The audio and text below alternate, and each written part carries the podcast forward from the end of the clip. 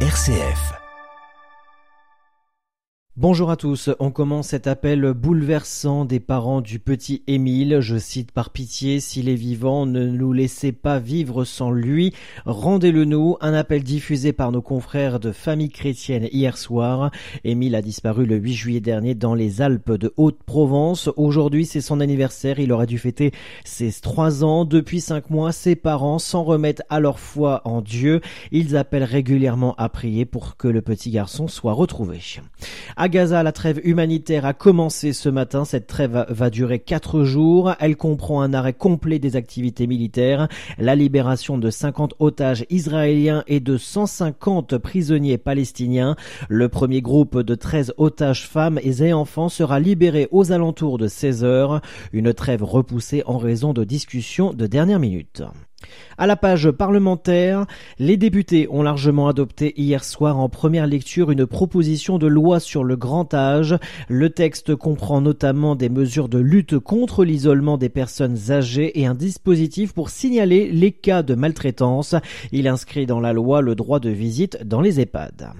La Banque alimentaire organise sa 39e collecte nationale. C'est 24, 25 et 26 novembre. L'association connaît des grosses difficultés ces derniers mois, notamment à cause du contexte économique. Les dons sont moins nombreux alors que les besoins explosent. Depuis le début de l'année, on constate une hausse du nombre de bénéficiaires de l'ordre de 10%. Dans la Marne, les bénévoles et salariés sont présents dans plus de 80 magasins partenaires, comme nous l'explique Dominique Choisy, président de la Banque alimentaire de la Marne. Vous allez rencontrer en faisant vos courses, pendant ce week-end, les gilets orange euh, de, de la Banque alimentaire à l'entrée de 80 enseignes partenaires qui nous accueillent. Les gilets orange sont portés par environ 2000 bénévoles encore cette année qui viennent de nous rejoindre, hein, qui viennent s'ajouter aux, aux, 100 personnes qui, à longueur de l'année, euh, œuvrent pour la, pour la distribution et la lutte contre la précarité alimentaire. Et ben, c'est sur ces 80 enseignes que vous allez pouvoir euh, ben, recevoir un petit flyer qui va vous,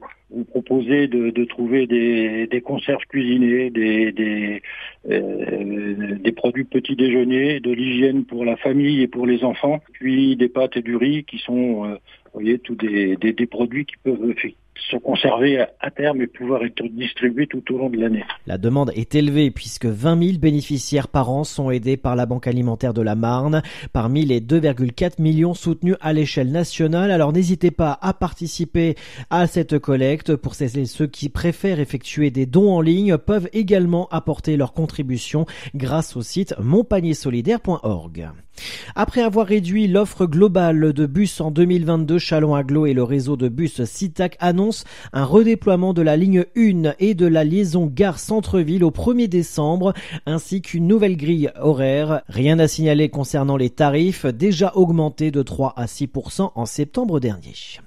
Et on termine avec du sport. Huitième journée de Pro B ce soir avec le Champagne Basket qui se déplace sur le parquet d'Antibes pour espérer retrouver le succès. Coup d'envoi à 20h. Et un mot sur le trafic au centre-ville de Châlons-Champagne suite à ce rassemblement des agriculteurs ce matin aux alentours de 10h, 10h30. Le trafic redevient à la normale devant la préfecture et aux alentours de Châlons-Champagne. Midi 4, fin de ce flash. Prochain point sur l'actualité près de chez vous à 18h30 dans votre journal à Tout de suite, intéressons-nous aux arts du cirque avec notre invité du jour, Claire Rossi.